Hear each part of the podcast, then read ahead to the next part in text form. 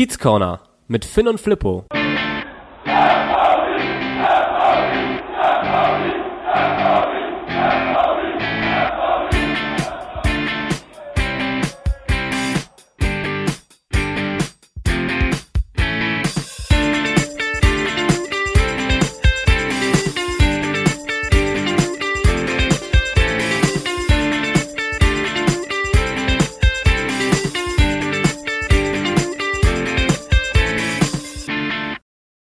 Ist Davy Selke vom SV Werder Bremen. Ich habe damals mit 15 Jahren als Spieler von Hoffenheim eine ja, heftige Erfahrung gemacht mit, mit äh, Ausländerfeindlichkeit. Wir waren damals auf dem Dorffest mit zwei Kollegen von mir, auch bei mit ähm, ja, Migrationshintergrund.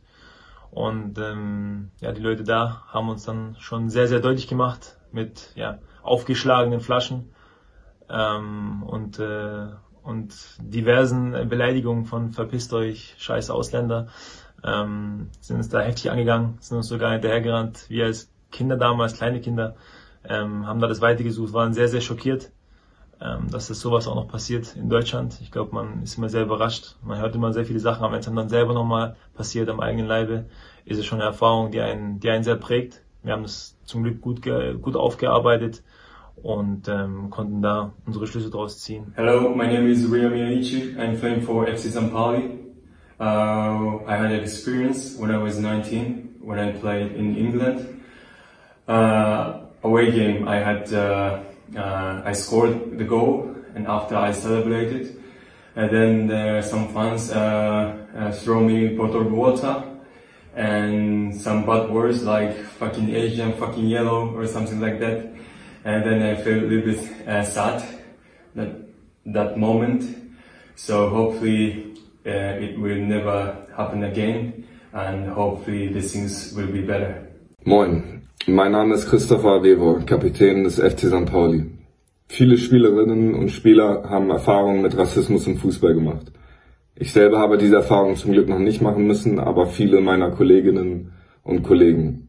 Das darf so nicht weitergehen und das muss aufhören. Ihr habt eben Davy Selke, Rio Miyaichi und Christopher Avevo gehört zum Thema Rassismus. Äh, wir haben uns dazu entschieden, das mit reinzunehmen und da auch ein kleines Zeichen zu setzen gegen Rassismus. Kein Platz für Rassismus, definitiv nicht in unserer Gesellschaft.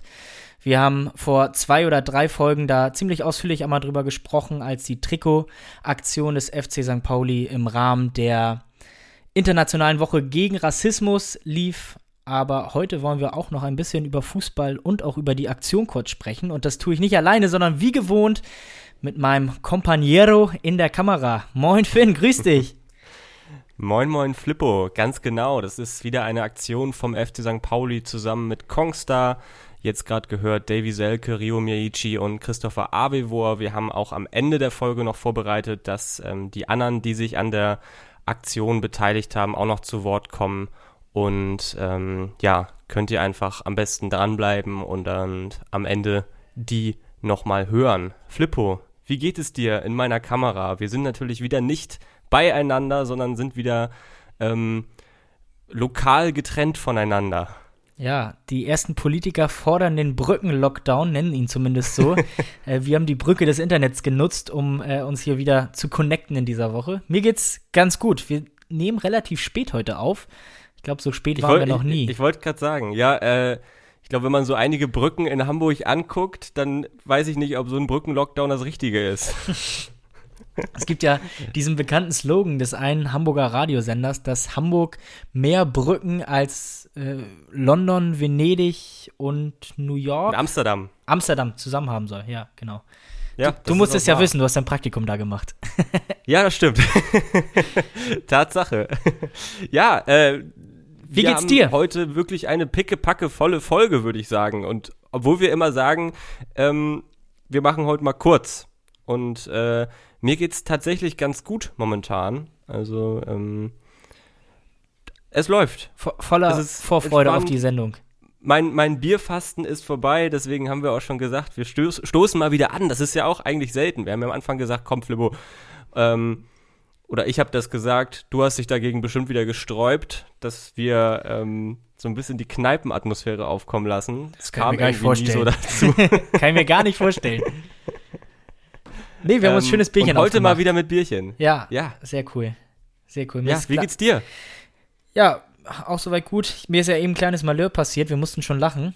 Ich habe mein Bier aufgemacht und es schäumte gleich über. Deswegen ist, glaube ich, so ein ganz netter Weg jetzt gepitchert in der Wohnung, wo ich eben längst gelaufen bin. Muss ich gleich nochmal nach der Aufnahme so ein bisschen wegmachen. Das war aber der restliche Champagner vom letzten Formel-1-Rennen, oder? genau, von der Siegerehrung.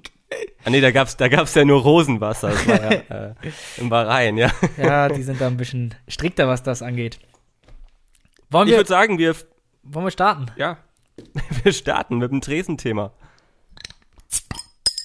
Ja, das Tresenthema ist diesmal äh, die Länderspielpause. Wir hatten Pause, der FC St. Pauli hatte Pause, die komplette Bundesliga hatte Pause und es gibt ein bisschen was aufzuholen.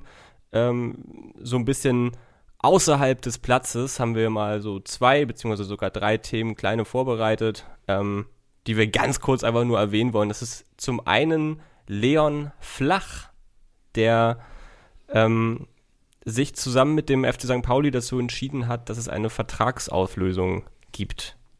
Ja, genau.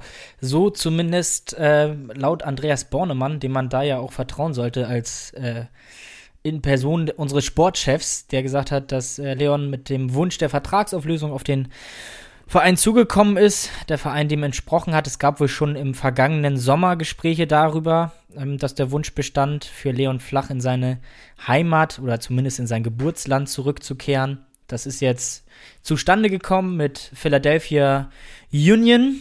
Ich hoffe, man spricht sie auch so aus. Du bist ja eigentlich der Aussprachexperte bei uns.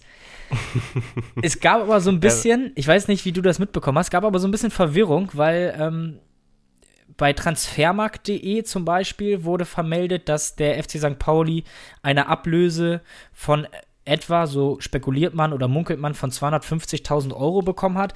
Ich weiß nicht, wenn Bornemann sagt, dass es sich um eine Vertragsauflösung handelt, vielleicht sind wir da auch ein bisschen nicht ganz so bewandert auf Vertragsrecht, aber für mich klingt Vertragsauflösung eher danach, dass wir da keine Kohle für bekommen haben.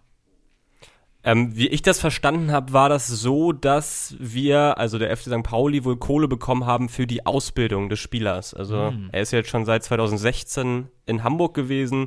Das heißt, äh, knapp fünf Jahre Ausbildung und dafür haben wir dann wahrscheinlich um und bei, das sind jetzt auch nur Gerüchte, kann ich jetzt nicht safe bestätigen, ähm, ungefähr 250.000 Euro überwiesen bekommen. Ähm, ja, das ist so, wie ich das jetzt äh, gelesen habe, aber meine Hand dafür ins Feuer möchte ich nicht legen.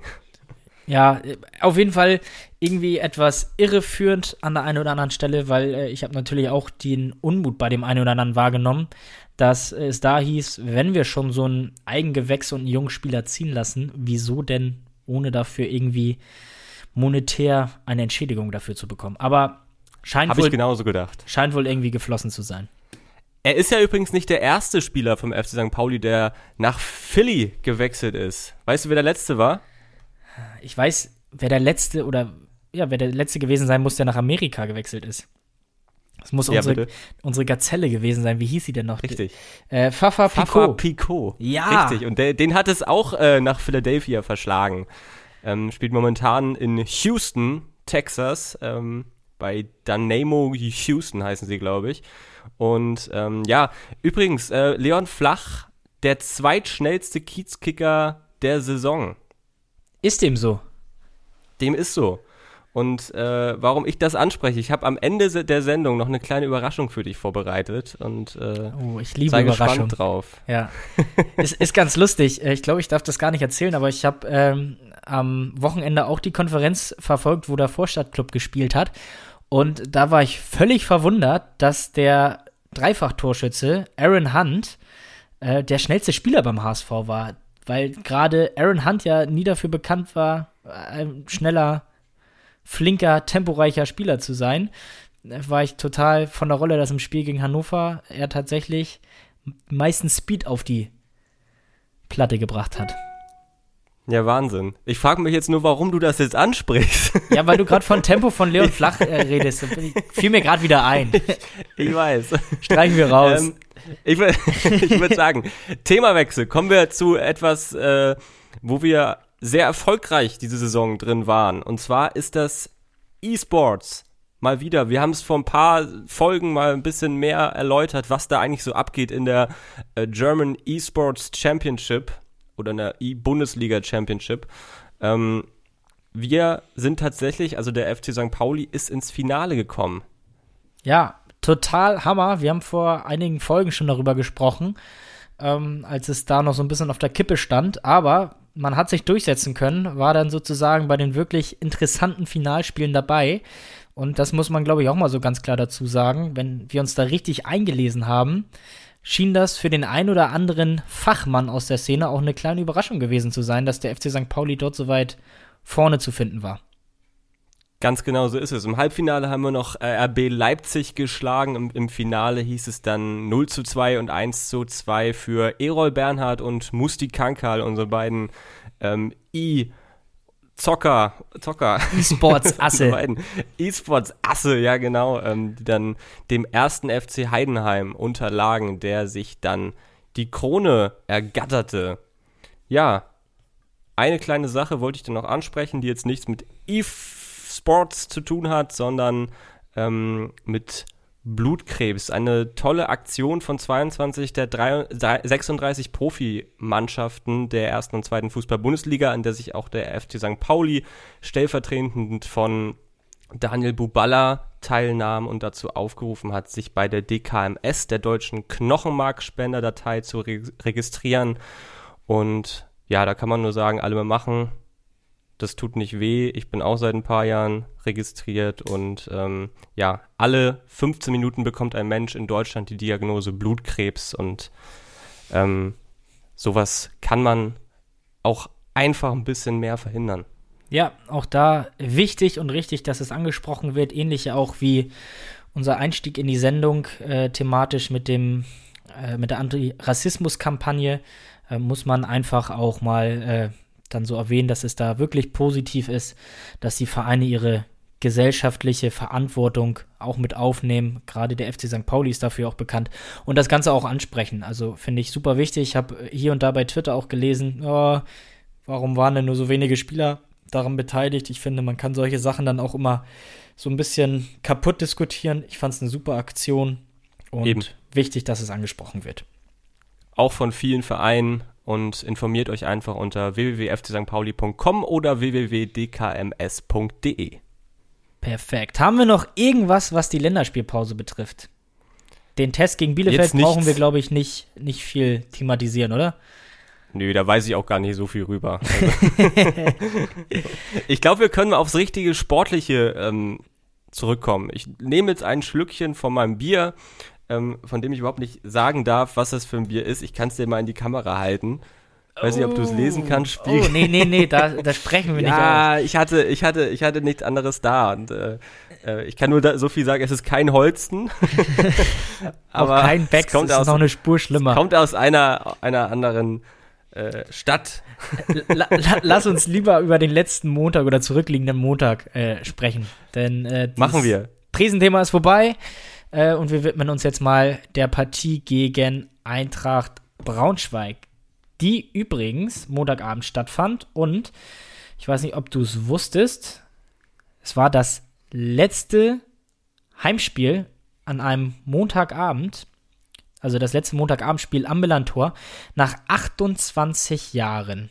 Weil diese Puh. Anstoßzeit wird es ja in Zukunft dann nicht mehr geben. Das heißt, Puh. Ein leeres Millantor-Stadion, wirklich komplett leer, weil beide Delegationen von Eintracht Braunschweig und dem FC St. Pauli ja aus Solidarität und um ein Zeichen zu setzen, ähm, am Montag darauf verzichtet haben, am Spieltag vor Ort im Stadion zu sein, wegen Corona.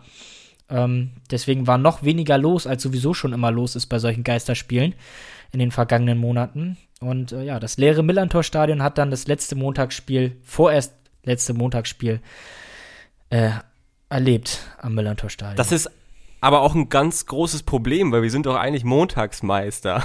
Ja, also in dieser Saison oder in den letzten Monaten auf jeden Fall. Ich habe hier eine Bilanz. Ja. Ähm, 28 Jahre, 84 Montagsspiele am Millantor, 36 ja. Siege, 25 Remis und 22 Niederlagen. Also absolut positive Bilanz so gesehen. Ich muss mich auch leider dazu outen, dass ich immer irgendwie ein kleines bisschen Fan von Montagsspielen war. War. Also irgendwie fand ich, es war immer eine besondere Atmosphäre da abends und äh, ich mag es gar nicht aussprechen, aber ich äh, fand es jedes Mal klasse, als ich Montagabend ins Stadion gehen konnte. Ich bin vollkommen bei dir. Also äh, sehe ich genauso, fand es auch immer cool. Danach in die Fanräume nochmal. Legendäre Spiele gehabt. Ich kann mich immer wieder bei mir total präsent, dieser 4-0-Sieg damals in auch einer schwierigen Situation gegen Karlsruhe war es, glaube ich. Ähm, mhm. Gegen Düsseldorf haben wir auch 4-0, glaube ich, gewonnen auf Montagabend. Da war. Ja, Lennart T. Der, die, die T-Amo. äh, Geschichte muss das gewesen sein. Stimmt. Legendär ja. danach unten in den Fanräumen, ja, total cool. Ja, weiß ich auch noch alles ganz genau. Gut, Flippo. Kommen wir zum letzten Spiel äh, drauf zu sprechen. Ähm, wir mussten ein bisschen umstellen. Ich war auch ein bisschen überrascht. Ich habe das im Vorfeld gar nicht so mitbekommen. Klar war, dass äh, Sebastian Olsen ausfällt und dann sind noch ähm, James Alexander Lawrence und Tore Regenüßen erkrankt. Ähm, das heißt, hinten mit zwei Veränderungen.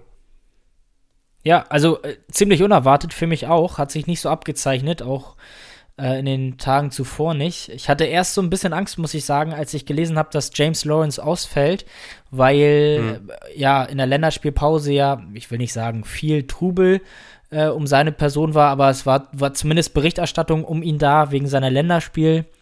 Reise mit Wales. Mhm. Ähm, ist dann ja kurzfristig für das zweite Spiel noch äh, genehmigt worden, ohne dass er dann nach Rückkehr in Hamburg in Quarantäne musste. Und deswegen hatte ich, als ich das las, so ein bisschen zittrige Knie und dachte, oh, hoffentlich ist da nicht irgendwie was mit Corona. Ja.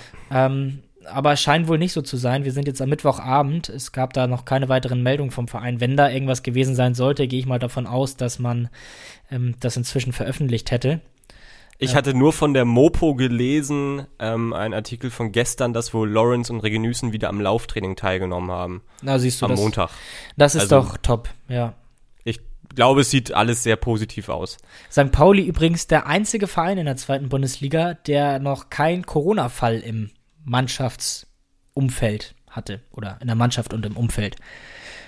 Vielleicht auch mal. Interessante, interessante Statistik, ja. Äh, Ganz Eintracht Braunschweig hatte ja auch sehr, sehr viel damit zu kämpfen. Ich glaube, drei Spieler plus Trainer waren in Quarantäne. Dafür war ja, ähm, also Coach Daniel Meyer in Quarantäne und Thomas Strickert war dann auf der Bank, war damals der erste Mentalcoach überhaupt beim FC St. Pauli, damals unter Roland Wrawitz. Ja, genau. Ich wollte gerade sagen, der Mann an der Braunschweiger Seitenlinie mit St. Pauli-Vergangenheit, vielleicht auch eine ganz coole und lustige Geschichte so ums Spiel. Äh, eine weitere lustige Geschichte, können wir vielleicht gleich mal drüber sprechen, wenn wir über die Chancenverwertung äh, ein bisschen philosophieren. Guido Burgstaller hat bisher in allen vier Spielen gegen Braunschweig getroffen. So eine Quote hat er bisher gegen noch keinen anderen Verein. Äh, ich glaube, jeder weiß, dass er das in Sand gesetzt hat jetzt am Montag. ähm, ja, du hast es eben äh, angesprochen, Braunschweig personell ein bisschen geschwächt, Corona-Quarantäne bzw. Erkrankung, Gelbsperren, Verletzte, fünf Stammspieler fehlten insgesamt, äh, somit auch fünf Wechsel in der Startelf. Ähm, ja, nichtsdestotrotz trafen zwei Mannschaften aufeinander, die ziemlich formstark waren oder sind. Braunschweig zuletzt fünf Spiele ungeschlagen, wir nur eines der letzten acht Spiele verloren, stand vor Anpfiff äh, gegen Braunschweig.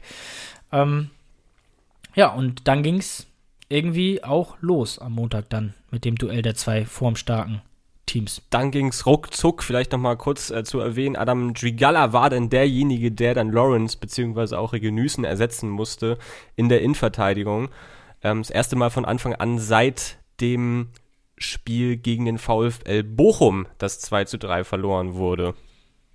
Ja. Ja, und dann begann es sehr freudig. Ja, also erstmal war ich freudig, dass der Platz wieder in einem leicht verbesserten Zustand war im Vergleich ja. zum Paderborn-Spiel. Schlimmer ging es auch nicht mehr. Nee. Ähm, ja, Braunschweig als einziges Team auswärts noch nicht gewonnen. Äh, Finde ich, hat man auch in der Anfangsphase so ein bisschen gemerkt, dass die äh, jetzt nicht unbedingt, vielleicht hat diese ganze Corona-Thematik und Situation da auch ein bisschen mit zu beigetragen, ähm, waren aber sehr ja. unsicher. Wir fand ich auch in einigen Aktionen sehr ungenau in den Pässen. Aber gleich mit dem ersten Schuss konnte man jubeln.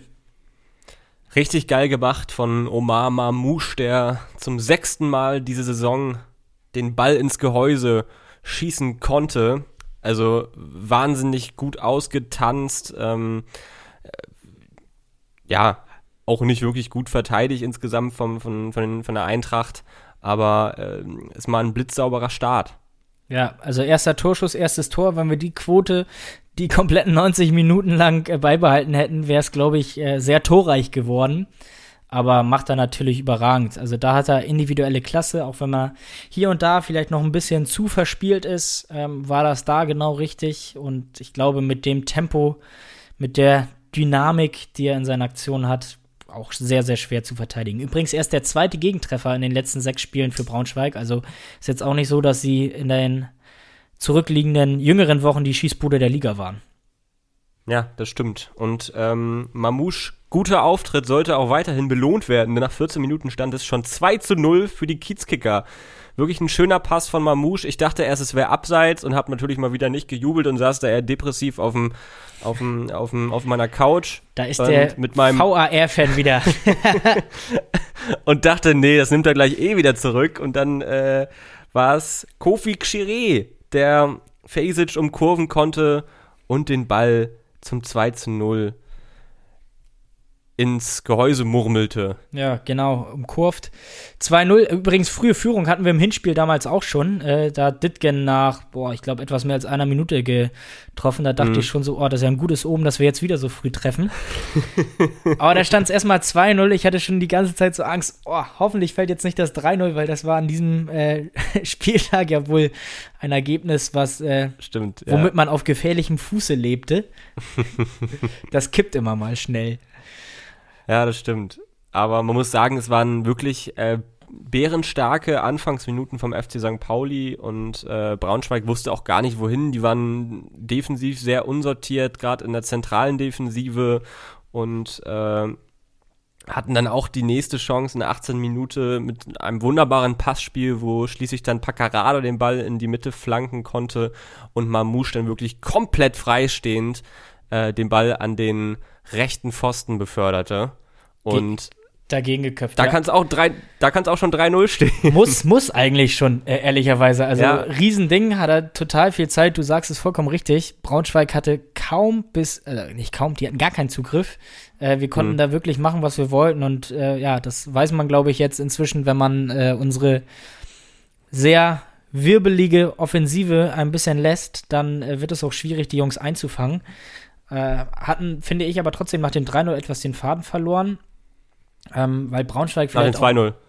Äh, nach der, Entschuldigung, nach dem 2-0, nach der Chance zum 3-0 ja. von, von Mamouche. Ähm, auch weil Braunschweig ein bisschen besser reingekommen ist, haben aber trotzdem dann wieder die Chance aufs 3-0 gehabt, weil äh, Guido Burgstaller nochmal frei, völlig frei vom ja, Tor ja, aufgetaucht ja, ist. Ja, ja, ja. ja, also habe ich auch lange nicht mehr erlebt, also noch nie zu FC St. Pauli-Zeiten, dass er so ein Ding nicht reinmacht. Ähm, das ist dann völlig untypisch, auch, ja, für ihn. Wo man das, das Attribut hundertprozentige Torchance äh, mal in, in, den Raum werfen müsste. Äh, weiß er wahrscheinlich selber. Und äh, was ich noch erwähnen wollte, ist, äh, dass mir gerade in der Anfangsphase jemand aufgefallen ist, der sehr viel äh, für das Aufbauspiel gerade auch offensiv mit beigetragen hat, was eigentlich mir nie so aufgefallen ist, und zwar Rico Benatelli, ähm, der da ordentlich irgendwie rumgewirbelt ist und äh, der sonst immer sehr defensiv mehr zu finden ist, der mir aber unfassbar gut gefallen hat, auch offensiv oder viele Spieler mit eingebunden hat in, ins Offensivspiel und äh, ja, es, es gab ja defensiv, es gab auch defensiv nicht viel zu tun, muss man auch mal ehrlicherweise dazu sagen. Also Braunschweig hat ja wirklich gar nichts nach vorne gemacht. Ja, Benatelli hat Es war Einbahn, Einbahnstraßenfußball. Ja, so eine Art kann man das, glaube ich, ganz gut bezeichnen. Nee, hat, finde ich, auch einen guten äh, Eindruck gemacht. Eigentlich immer, wenn er spielt. Für mich Mr. zuverlässig beim FC St. Pauli. Er hat natürlich seine Schwächen, was Tempo und sowas angeht. Ja. Ähm, wobei er sich da, finde ich, auch schon ein bisschen verbessert hat. Ähm, das Tempo nicht mehr allzu sehr verschleppt. Klar, wenn Eric Smith zurückkommt, wird es für ihn wahrscheinlich auch wieder ein bisschen schwieriger. Da bekommt er ordentlich Konkurrenz dazu, gerade auch im körperlichen Bereich, weil Smith natürlich auch bärenstark ist, zumindest in den Spielen, die wir von ihm gesehen haben. Aber solider Auftritt hat ja auch dann kurz vor der Halbzeit ebenfalls eine gute Möglichkeit aufs 3-0 gehabt, nachdem ja. Mamusch ihn äh, bedient hat im Rückraum. Ja, Burgstaller. Ich glaube übrigens auch ein, auch ein Spieler, Benatelli, der, den man wirklich, äh, wo man wirklich glücklich sein kann, dass er nächstes Jahr noch dabei ist, weil wenn man überlegt, was man da dann an Spielern wieder äh, abgibt mit einem Salazar, einem Mamouche, man weiß nicht, was in Zukunft mit Becker passiert. Ähm, da ist gerade im Mittelfeld äh, ein, ein Benatelli vielleicht noch gut angebracht. Ich weiß nicht, wie man ihn anders einbinden kann, weil ich äh, ist halt die Frage auch, was mit Smith dann los ist. Ja, da haben wir eine Kaufoption. Äh, das wird man ja. sicherlich, denke ich, alles in den nächsten Wochen sehen. Äh, Schulz hatte ja auch gesagt, dass es vielleicht jetzt, wo mit dem 2-0-Sieg und den 38 Punkten schon sehr, sehr, sehr, sehr, sehr, sehr, sehr, sehr, sehr, sehr, sehr, sehr großer Schritt in Richtung Klassenerhalt gemacht wurde. Ich glaube, er hat noch einmal sehr mehr gesagt. Einmal sehr mehr, ja. Also Guido Burgstaller sagte schon, dass das seit Wochen in der Mannschaft wohl kein Thema mehr sei. Ähm, auch ganz interessant. Sagte übrigens auch, um nochmal kurz auf seine Chance von eben zurückzukommen, äh, dass er sich sehr ärgert über diese Chance, die er da vergeben hat, diese hundertprozentige. Und ja, dass ihn die Chance wahrscheinlich noch ein paar Tage verfolgen wird. Also er scheint das nicht ja, einfach so abzuschütteln. ja, aber ich finde, er wirkt immer so, so cool, so eiskalt, ähm, so lässig. Ja. Äh, aber da hat er mal kurz aufblitzen lassen, ja, das äh, wurmt mich dann doch schon sehr. Ja, das, das, das stimmt schon. Die schlaflose Nacht hat er sich aber auch verdient. ich habe mir in der zweiten Halbzeit jetzt gar nicht mehr richtig äh, haargenau alle Torchancen aufgeschrieben. Wie sieht's bei dir da aus? Ja, äh, auch nicht mehr so viel. Ich habe noch ja. Unvorbereitet mal wieder hier im Kiez Corner. Nee, das nicht, das nicht. Ich war nachher einfach nur wirklich äh, völlig von der Rolle, was wir wirklich für Chancen haben liegen lassen. Das war ja. echt nicht sauber ausgespielt. Wir hätten zur Halbzeit schon früher, äh, zu, zur Halbzeit schon höher führen müssen. So rum, sorry. Ähm, du hättest da einfach auch mit dem 4 zu 0 in die Halbzeit gehen können. Also ja. wir hatten, glaube ich, fünf Torschüsse und äh, vier davon waren ja wirklich ganz, ganz dicke Chancen. Ja, Zwei davon waren drin. Gewesen, eine ne? war eine hundertprozentige und das Ding von Mamouche. Ähm, da darf sich keiner beschweren. Dann in der zweiten Halbzeit hatte Mamouche ja noch eine wirklich dicke Chance, wo er noch mal einmal in die Mitte äh, hätte spielen müssen. Da war mir meiner Meinung nach so ein bisschen zu eigensinnig, wollte das Tor zu gerne dann selbst machen. Ja, aber auch eine gute Chance aufs 3-0. Ähm, dann hatten wir kurz darauf noch die Chance, äh, waren wir in Überzahl sogar. Drei gegen zwei sind auf die Braunschweiger mhm. Abwehr zugelaufen. Ich glaube, Kire hat im Zentrum den Ball, hat dann auf Mamouche abgespielt, der äh, dann auch wieder eine Möglichkeit hat liegen lassen. Also, da waren schon einige Dinger dabei und ich hatte. Ich Daschner auch noch eine. Daschner kurz vor Schluss, äh, die Höhe war ja, ja, die Höhe war der Matanovic, also da dachte ich dann wirklich, da, das Tor war leer, wie kann man den noch rüberlupfen in der Nachspielzeit der, erst, äh, der zweiten Halbzeit? Aber da war ja auch äh, schon arktische, ähm, arktische Wetterverhältnisse plötzlich da. Der Schneefall setzte ein, ja. Zum Glück erst so spät. Ja, also im Großen und Ganzen muss ich ehrlicherweise sagen, ähm, ich kann das gar nicht so richtig beschreiben, aber gefühlt war es für mich so, also es wirkte so, dass mit, also wir haben auf Sparflamme gespielt, finde ich, so nach dem 2-0. Hm. So wirkt es für mich. War jetzt nicht schlecht oder katastrophal. Es war einfach irgendwie so Halbgas auf Sparflamme. Und dann, ähm, ja, Zuschauen hat Spaß gebracht, aber mit zunehmender Spieldauer hatte ich so das Gefühl, dass wir immer mehr an Konsequenz haben vermissen lassen. Ich weiß nicht, wie es dir ging. Ich glaube, es ist einfach mal ein gutes, äh, gutes Beispiel dafür, dass wir jetzt einfach kurz äh, den Dösbattle der Woche küren, oder? Ja, gerne. Lassen wir ihn einfließen. hier, ist, hier ist der Dösbattle der Woche. wer, wer will? Äh, mach, mach ich mal, ja. ähm, es, ist, es ist die äh, Chancenverwertung. Ähm, wir müssen das jetzt einfach mal ganz kurz hier am Rande mal einspringen lassen. Es ist diese dieses Nicht-Entscheiden eines Spiels. Es war schon zu oft so. Ich spreche jetzt irgendwie Darmstadt und Hannover an. Die beiden Spiele haben wir zwar beide damit 3 zu 2 gewonnen, aber wir waren beide Spiele mit 2 zu 0 in Führung. Auf einmal steht es 2 zu 2. Sowas kann ganz, ganz schnell gehen und das Blatt kann sich dann ganz schnell wenden. Äh, Sandhausen-Nürnberg waren wir auch mit 2 zu 0 in Führung. Natürlich musste es dann für die letzten Minuten nochmal spannend werden, weil beide Mannschaften das ähm, 1 zu 2 aus deren Sicht erzielten. Und äh, ja. ja. auch hier hatten jetzt, wir jetzt wieder die Chance. Also wir haben es eben angesprochen. Ja. Burgstaller zweimal, Mamouche zweimal, äh, äh, Mamouche äh, zweimal riesige Dinger. Benatelli ja. hatte ein Ding. Ähm, Daschner, Matanovic, äh, Salazar hatte, glaube ich, auch noch eine kleine Chance. Da war schon ordentlich was. Becker hatte noch einen Distanzschuss aus 17 Metern. Also da waren echt schon einige Sachen dabei. Wir hatten ja auch in der Woche zuvor, beziehungsweise am Spieltag zuvor, in Osnabrück schon ja, eine relativ druckvolle Anfangsphase, wo wir, finde ich, für meinen mhm. Geschmack zu wenig draus gemacht haben, was die Tore anging. Mhm. Ja, ist natürlich immer meckern auf hohem Niveau, muss man auch ganz ehrlich sagen. Schön ist, dass wir in jeder Situation und zu jeder Minute im Spiel irgendwie in der Lage sind, ein Tor zu schießen. Das finde ich schon mal sehr, sehr positiv. Das war in den vergangenen Jahren nicht immer der Fall, um ehrlich das zu sein. Stimmt. Aber ja, wenn man solche Riesendinger hat, sollte man sie vielleicht auch besser nutzen, besser ausspielen. Und man hat gesehen, wie schnell das einfach gehen kann. Also Braunschweig hatte ja dann wirklich diese eine große Chance nach dem Freistoß, war dann äh, wohl abseits gewesen. Aber ähm, wenn der da mal einen Schritt später losläuft und den Ball dann richtig trifft, auf einmal steht es 1-2 und das Spiel kann sich komplett wenden. Und äh, ja, wie du schon sagst, es ist Meckern auf hohem Niveau. Ähm, Timo Schulz hat ja auch gesagt, ähm, wenn ich mich jetzt über den Spielverlauf bei einem 2 zu 0 Sieg ärgere, dann sieht man, dass wir auf einem richtigen Weg sind und das sind wir alle mal. Da kann man, ähm, ja, das ist klar wie das Arme in der Kirche. Zeigt ja auch wirklich die Tatsache, dass wir jetzt ähm, darüber sprechen, auf Platz 8 stehend nach 27 Spieltagen. Auch wenn Einstellig. auch wenn Hannover, ja, mega, auch wenn Hannover noch Nachholspiele hat und hinter uns ist. Aber ähm, dass wir da schon drüber sprechen, dass wir wahrscheinlich den Klassenhalt jetzt haben, das hätte ich ja. mir Ende Dezember, Anfang Januar wirklich nicht erträumen lassen. Das ist schon Wahnsinn. Das stimmt. Ich wollte ich wollt einmal vergleichen. Vielleicht passt das an dieser Stelle auch ganz gut.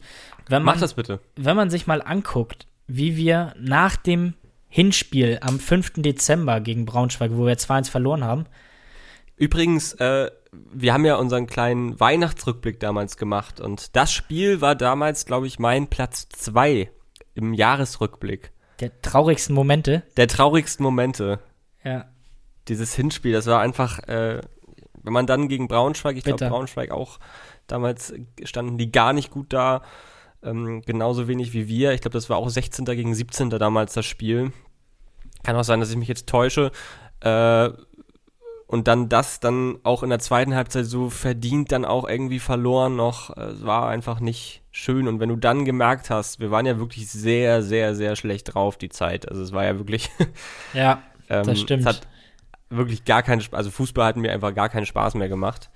Und auch mit diesem Spiel, mit dem Hinspiel, wo man damit 1 zu 0 früh in Führung geht und dann das irgendwie dann doch noch vergeigt und ja, das da sah war, schon sehr düster aus. Es war, war echt bitter und das, finde ich, spiegeln die Zahlen auch ganz gut wieder. Es war der zehnte Spieltag, ähm, bei, an dem wir bei hm. Braunschweig in Braunschweig verloren haben. Und nach diesen zehn Spielen sah die Tabellenkonstellation so aus, dass wir auf Platz 17 stehend mit äh, jetzt gucke ich mal, sieben Punkten platziert waren und Braunschweig vor uns auf dem 16. auf dem Relegationsrang, also ein Rang davor, mit elf Punkten. Wir mhm. vier Punkte dahinter. Wenn man sich das jetzt mal nach der Rückrunde nach dem Spiel anguckt. 27 Spiele gespielt. Braunschweig nach wie vor 16. 26 Punkte. Und wir, und das finde ich ist einfach, das zeigt einfach diese wirklich wahnsinnig gute und positive Entwicklung auf Platz 8 stehend, also von Platz 17 auf Platz 8 geklettert und von 7 Punkten auf 38 Punkte. Das ist schon sehr, sehr ja, bemerkenswert, finde ich. Ich wollte dich noch, dich noch zu so einer kleinen Einschätzung fragen. Na, äh, raus. Und zwar, was, was den Abstieg in der zweiten Liga ähm, angeht. Wie da so deine, dein, deine Einschätzung ist. Ich denke mal, Würzburg brauchen wir nicht drüber zu reden. Ähm, ich glaube, die einen der kuriosesten so Trainerentlassungen dieser Saison irgendwie. Also das Und Rolf Fälscher. Ja. Wie kann man denn in der Länderspielpause irgendwie zwei Tage ja. vorm Spiel einen Trainer, das, das ist alles. Naja, anderes Thema. Ich, weiß, ich weiß es nicht. Ist ja auch dann okay, dass sie, dass sie dann ähm, absteigen. Aber was ist so dein Tipp? Jetzt haben wir ja gegen so die, die größten Abstiegskandidaten äh, mit Sandhausen, Braunschweig, Osnabrück, gegen die haben wir jetzt alle in den letzten Spielen schon gespielt. Was meinst du, wen wird es treffen? Uh, ich finde das super schwierig. Also ich stimme dir fast zu, dass Würzburg jetzt weg ist, auch mit der Niederlage am Wochenende gegen Sandhausen. Ich hatte immer so ein bisschen das Gefühl, dass Würzburg diese alles- oder Nichts-Mentalität vielleicht hat. Ähm, hm. um vielleicht Hab ich auch gedacht. den auch anderen gedacht. Mannschaften gegenüber so einen kleinen Vorteil zu haben, ja. Also weil die ja wirklich, die waren weg, sind sie jetzt auch wieder. Ähm, und die auch gesagt haben, ja gut, dann sind wir halt eben der, die Mannschaft, die aus der dritten Mhm. Liga kommt, setzt nochmal alles auf eine Karte, wir können ja nichts verlieren. Und die Mannschaften davor, wie Sandhausen und vielleicht Braunschweig und Osnabrück, die haben halt eben den Druck. Ähm, Mhm. Aber ich bin vollkommen bei dir. Würzburg wird wahrscheinlich mit runtergehen und dann wird es natürlich jetzt sehr interessant. Ich finde das absolut schwierig zu beurteilen, weil mit diesen ganzen Corona-Fällen, die jetzt vermehrt auftreten bei den ganzen Vereinen, Ja. das hat man ja heute schon gesehen. Äh, in Karlsruhe sind äh, Corona-Fälle bekannt geworden. Wer war dann noch heute? Ich, irgendeiner war noch. Boah, es war eine Menge, ja. Sandhausen. Viele. Sandhausen, siehst du? Sandhausen, ja, auch, ja, stimmt. Da haben wir ja auch gleich einen der Beteiligten. Ähm, die werden, stecken da auch mitten mit drin als 17. und werden jetzt auch erstmal für zwei Wochen Quarantäne geschickt. Ähm, da verschiebt sich so viel im Spielplan. Man sieht das ja jetzt bei Kiel. Die kommen vielleicht Mhm. aus so einer Quarantänezeit, sind die eine, der eine oder andere, der infiziert war, vielleicht noch nicht ganz wieder fit. Ähm, bei Braunschweig ja ähnliches. Äh, ich kann das ganz schwer beurteilen, wie die Mannschaft das alles so jeweils wegsteckt. Aber ich glaube, ähm, dass Jetzt gib doch mal einen Tipp ab. ich glaube, dass es Braunschweig am Ende noch mittreffen wird. Alles klar. Braunschweig und Würzburg. Und dann, ja, weil ich, Sandhausen auf den 16. Eigentlich glaube ich Osnabrück, aber mit dem Corona-Fall, mit den Corona-Fällen jetzt wahrscheinlich doch Sandhausen.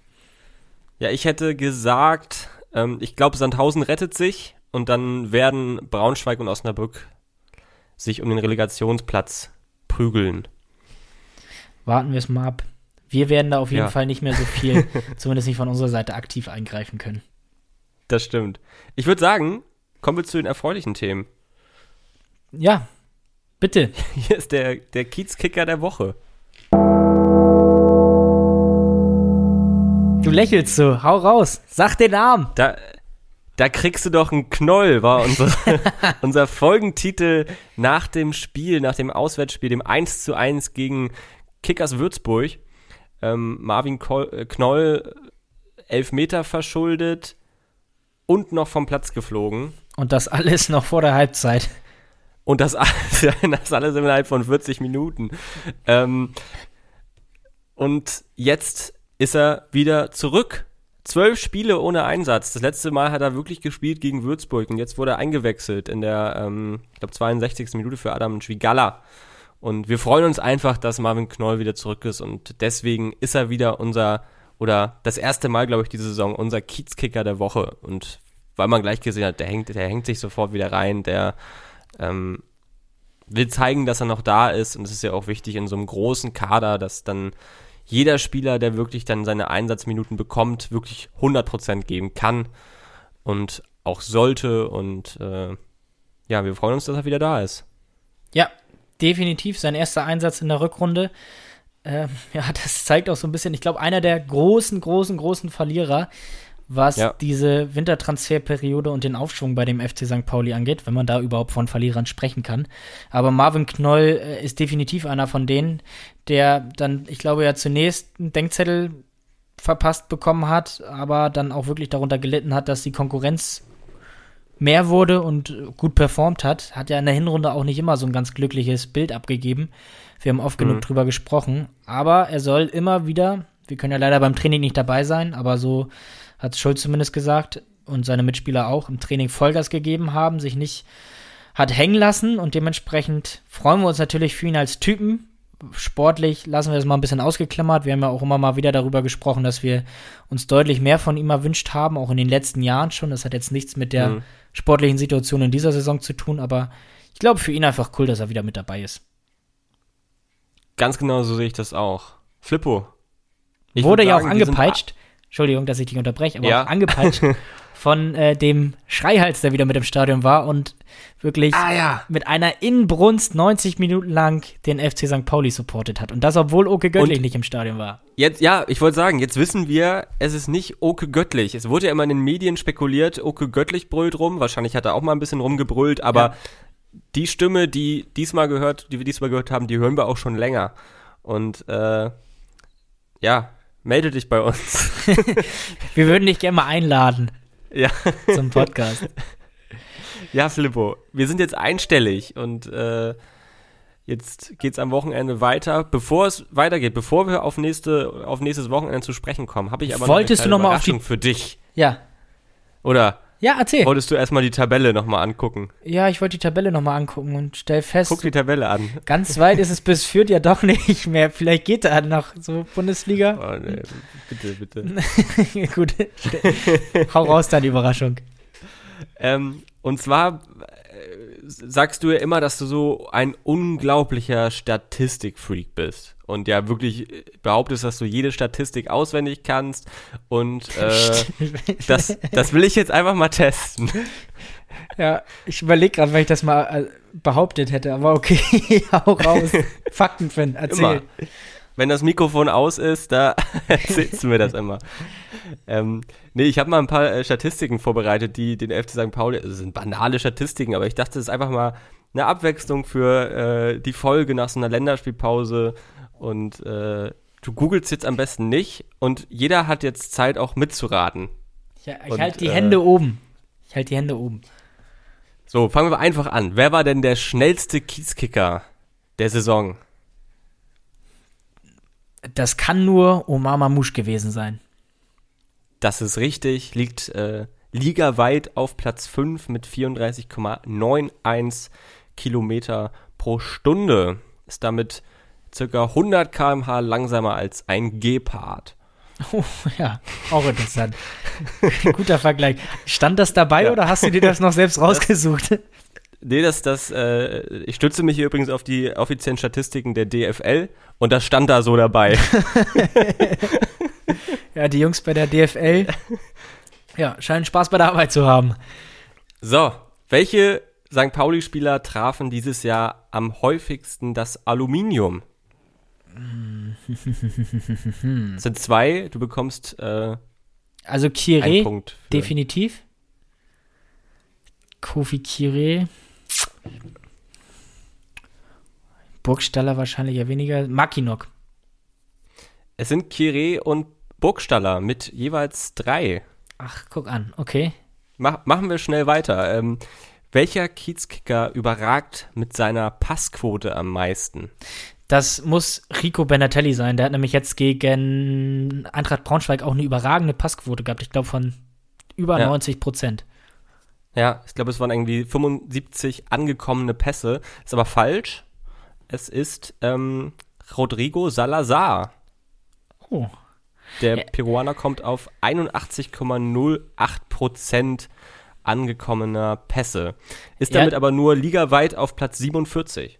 Ach, guck, also sind wir nicht so die Passmaschinen. Wir sind ja auch eher die Laufwunder beim FC St. Pauli. Haben immer ganz gute Ganz Laufstatistiken. genau. Ja, bei Salazar ist das wahrscheinlich so, der spielt so selten den Ball ab, weil er immer alleine losläuft. da kann man auch nur eine gute Passquote haben. Übrigens, ein Platz dahinter auf 48 ist äh, Finn Ole Becker. Äh, schnell weiter. Äh, die meisten Fouls sind übrigens 350 Fouls. Die ein Spieler alleine gemacht hat? Das kann überhaupt nicht hinkommen, ne? Nee, wirkt mir auch ein bisschen viel. Nee, ich habe hab mir hier banale Fakten aufgeschrieben. ähm, aber ja, meiste. Ich würde ich würd einfach mal auf einen unserer ungestümen Defensivspezialisten tippen und da mir meinen Kumpel Philipp Ziereis rauspicken. Es ist Sebastian Olsen. Hm. Ähm, belegt ligaweit Platz 5. Ich weiß nicht, warum ich mir jetzt 350 hier aufgeschrieben habe. Das ist äh, schlicht und einfach falsch. ähm, und jetzt haben wir hier noch die Laufdistanz. Welcher Spieler legte denn die längste Distanz zurück über alle Spiele in Kilometern? Puh, kumuliert zusammen. Das ist natürlich schwierig. Kire ist, glaube ich, einer der Dauerbrenner, ähm, der mit die meiste Spielzeit hat. Auch viel unterwegs immer. Ich weiß, dass Finn Ole Becker in einigen Spielen sehr weit vorne mit war, was die Laufleistung anging. Der war ja nun aber auch einige Spiele raus, verletzungsbedingt. Deswegen könnte ich mir gut auch vorstellen, dass es im Mittelfeld eine unheimliche Arbeitsmaschine war, die Rodrigo Salazar heißt. Das ist korrekt. Und zwar mit 278,7 Kilometern. Das ist ungefähr die ECE-Strecke von Altona nach Berlin-Spandau. Das stand jetzt aber wirklich nicht bei der DFL, oder? Das stand da auch so mit bei. Das ist ja Wahnsinn. Was haben die für eine Statistikabteilung? Letz, letzte Statistik. Ähm, bisschen überraschend. Welcher Kiezkicker hat die meisten Kopfballduelle gewonnen? Überraschend. Ich fand's überraschend. Also auf dem Papier nicht überraschend, aber äh, für mich war es überraschend. Finn Ole Becker. Nee, es ist tatsächlich äh, Simon Mackinock. Wieso ist das für dich überraschend? Also da hast du mich auf eine völlig falsche Fährte gelockt. Ich hätte es gewusst. Ja, naja, weil er bestimmt. hat ja auch so viele Spiele nicht gespielt. Also fand ich überraschend. Nee, stimmt. Stimmt. So, das, das war das Quiz mit Finn. Ja. Sehr cool. Fand ich mal eine nette Abwechslung. Kannst du gerne die nächsten Ja. Wochen nochmal mit einbauen. Ja, ich gebe mein Bestes. ich bin aber immer noch verwirrt, dass du gesagt hast, dass ich behauptet hätte, ich wäre Statistikfreak. Also wenn ich etwas bin, dann auf jeden Fall nichts mit Zahlen irgendwie. Da bin ich eine Katastrophe. Merke ich mir. Deswegen habe ich ja auch die Vergleiche gemacht mit Gepard und ICE-Strecke, damit du dir das ein bisschen bildlich vorstellen damit das, kannst. ja, damit das für jemanden wie mich so ein bisschen plausibler klingt. Vielen Dank. Richtig, richtig, richtig. von Herzen. Ja, was liegt vor uns? Wir haben Samstag ein interessantes Spiel gegen unseren Nachbarn in der Tabelle, gegen Erzgebirge Aue. Unseren Tabellennachbarn. Ebenfalls einen einstelligen Tabellenplatz belegt Aue. Ich möchte eigentlich aber auch gar nicht so viel darüber sprechen, weil ich habe mir, also wo wir gerade beim Thema Statistiken sind, nicht die Statistiken angeguckt, die wir gegen Aue haben, aber gefühlt ist diese, dieser, dieser Spruch Haue gegen Aue jedes Jahr zweimal präsent bei mir und jedes Jahr denke ich mir so, ja, da ist es wieder. Ja, also äh, sehe ich ganz genauso. Ich habe mir das Spiel von Aue noch mal so ein bisschen angeguckt. Das letzte gegen Jahn Regensburg haben sie 1-1 gespielt in Regensburg und äh, Regensburg hat dann überraschend sehr guten Auftritt hingelegt. Also es war sehr, sehr unverdient, dass sie keine drei Punkte da ähm, holen konnten. Ja, also hat Aue jetzt einen glücklichen Punkt mitgenommen und werden das am Wochenende heimbezahlt bekommen, hoffentlich. Haben auch zwei Ich hoffe auch. Sehr torgefährliche Jungs in ihren Reihen mit Sören Testroth und äh, Florian Krüger, beide jeweils elf Tore geschossen. Und ähm, was Timo Schulz im Interview auch angemerkt hatte, dass der Dauerbrenner bei Aue, und ich muss auch ehrlicherweise sagen, solange ich denken kann, gefühlt, spielt dieser Junge oder steht dieser Junge zwischen den Pfosten. Martin ich bin auch Mendel. heimlich Fan. Ja. Ich bin auch irgendwie ein heimlicher Fan von dem Ja. jungen Mann. Also Das stimmt. Irgendwie schon denke ich mir Wahnsinn. jedes Jahr, der muss doch langsam auch mal irgendwann in Fußballrente gehen. Steht dann immer noch da und immer noch da. Aber der hat jetzt wohl, wenn ich das richtig verstanden habe, sein 300. Spiel dann für Aue. Ist auch 33 Jahre alt.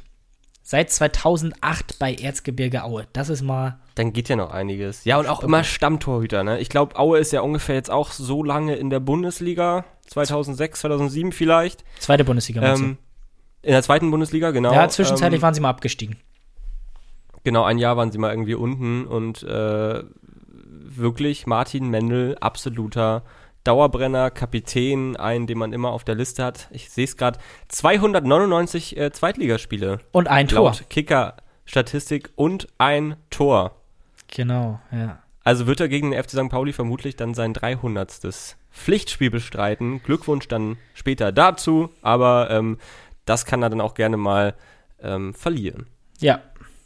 Also ich meine, wenn man so oft gegen St. Pauli in der Karriere gewonnen hat, darf man zum Jubiläum auch ruhig mal Eben. verlieren, damit wir unseren einstelligen Tabellenplatz festigen und ja auch wirklich Eben. die Chance haben, vielleicht wird dann ganz offiziell auch der Klassenerhalt mit Pauken und Trompeten gefeiert, die 40-Punkte-Marke bei einem Sieg zu knacken. Und das gilt ja offiziell in Fachkreisen. Ich habe äh, tatsächlich mal geguckt in den letzten ähm, Wochen, wie so die Mindestpunktzahl war, die man erreichen musste in der zweiten Liga, um drin zu bleiben.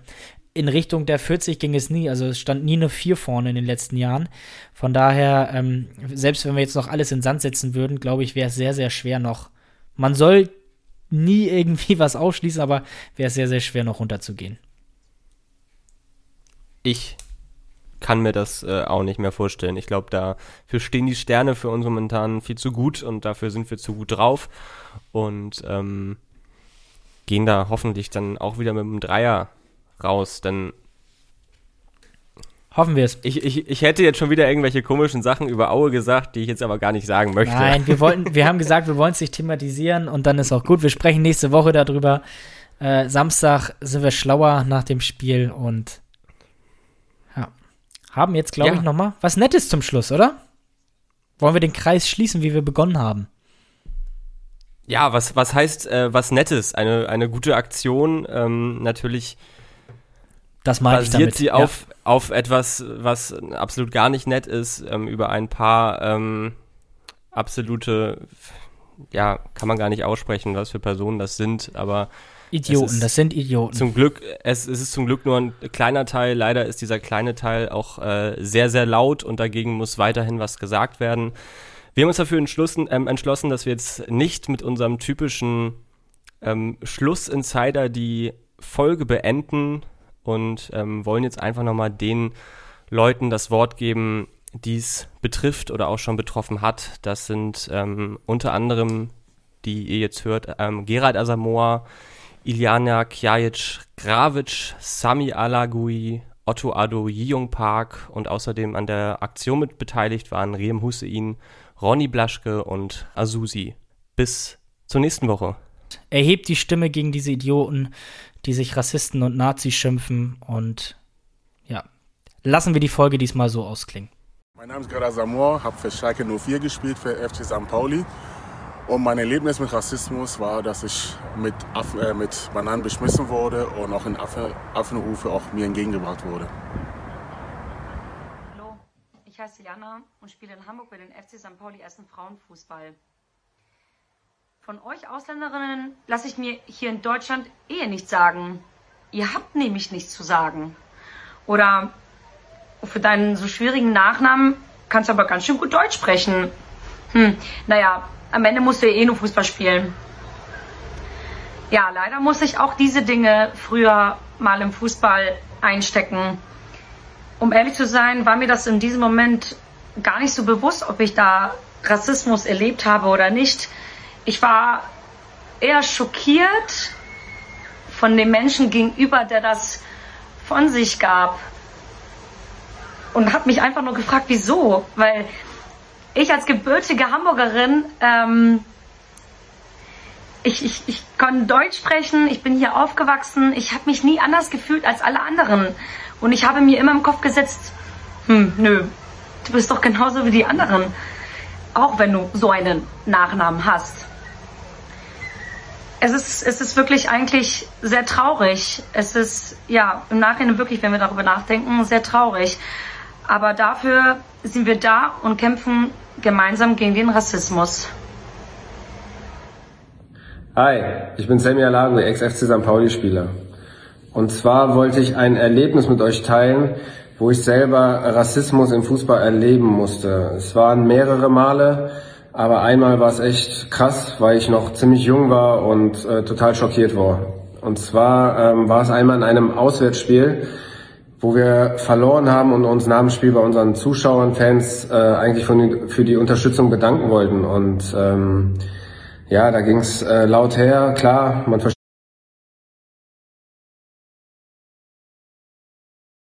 Fans, dass sie sauer sind und äh, Anhänger und man hört sich alles an, aber das war echt extrem. Und äh, das Schlimme daran war, ein kleiner Junge wollte mein Trikot haben, der auch in der Kurve war. Ich habe mein Trikot ausgezogen und habe es äh, rübergeworfen, einen Ticken zu hoch und habe äh, darum gebeten, dass es für den kleinen Jungen ist. Doch dann hat derjenige mich so krass beleidigt mit dem N-Wort mehrfach, äh, hau ab in dein Land, äh, ähm, du gehörst hier nicht hin und und und. Und äh, das Schlimme daran noch, es kam wieder zurück das Trikot, aber voll bespuckt und mit ganz vielen Beleidigungen. Und ähm, ich habe mich dann umgedreht. Ein Mitspieler hat das mitbekommen, äh, mehrere Mitspieler haben es mitbekommen, haben mich so in den Arm genommen und haben mich einfach äh, in die Kabine begleitet. Ich selbst, ähm, was ich da selber gefühlt habe, war eigentlich erst so im Bus, also wo ich geduscht habe und dann im Bus war, weil die Niederlage noch so drin steckte, habe ich dann gemerkt, ey, was ist da eigentlich passiert? Das geht doch gar nicht. Äh, äh, habe meine Eltern angerufen, damals erinnere ich mich noch und äh, ja, habe mich ziemlich schlecht gefühlt und wollte einfach nur nach Hause. Und ähm, das passiert heute immer noch sehr oft. Und das wollte ich mit euch teilen. Lieben Gruß, Sammy. Hallo, mein Name ist Otto Addo. Ich bin Top-Talente-Trainer bei Borussia Dortmund. Ähm, ja, Rassismus ist mir leider relativ häufig auf dem Platz wieder erfahren. Ähm, und jetzt im Nachhinein schockierend war natürlich auch schon, dass es schon relativ früh losging. Ähm, mit acht habe ich angefangen, Fußball zu spielen. Ähm, ich habe es geliebt zu dribbeln und ähm, ja, ich glaube, es war schon im vierten oder fünften Spiel. Ähm, da wurde ich gefault und mein Gegner sagt zu mir, steh auf, du Scheißnäger. Ähm, ja, was das bei mir gemacht hat, eigentlich nicht so viel, weil ich kannte es leider schon aus, ja, außerhalb des Platzes, dass ich da auch schon beleidigt wurde. Und von daher war ich eigentlich immer so, dass mich das irgendwie noch stärker gemacht hat und ich dann umso mehr beweisen wollte, dass ich ähm, nichts Schlechteres bin als jeder andere auch. Ähm, ich wollte dann umso mehr tun, habe dann richtig Gas gegeben und es hat mich dann nachher natürlich umso mehr gefreut, dass ich dann auch Profi geworden bin. Hallo, ich bin Jan Park, Spieler von Türkgücü München und ausgeliehen von FC St. Pauli. Vor nicht so langer Zeit habe ich in einem Auswärtsspiel Rassismus erfahren. Ich wurde aufgrund meines Aussehens und meiner Kultur beleidigt. Ich war sehr enttäuscht und sowas sollte nicht passieren, weil Rassismus zerstört unsere Fußballkultur und kann den Mensch stark verletzen. Ich hoffe, dass ich und andere Personen niemals wieder Rassismus erfahren.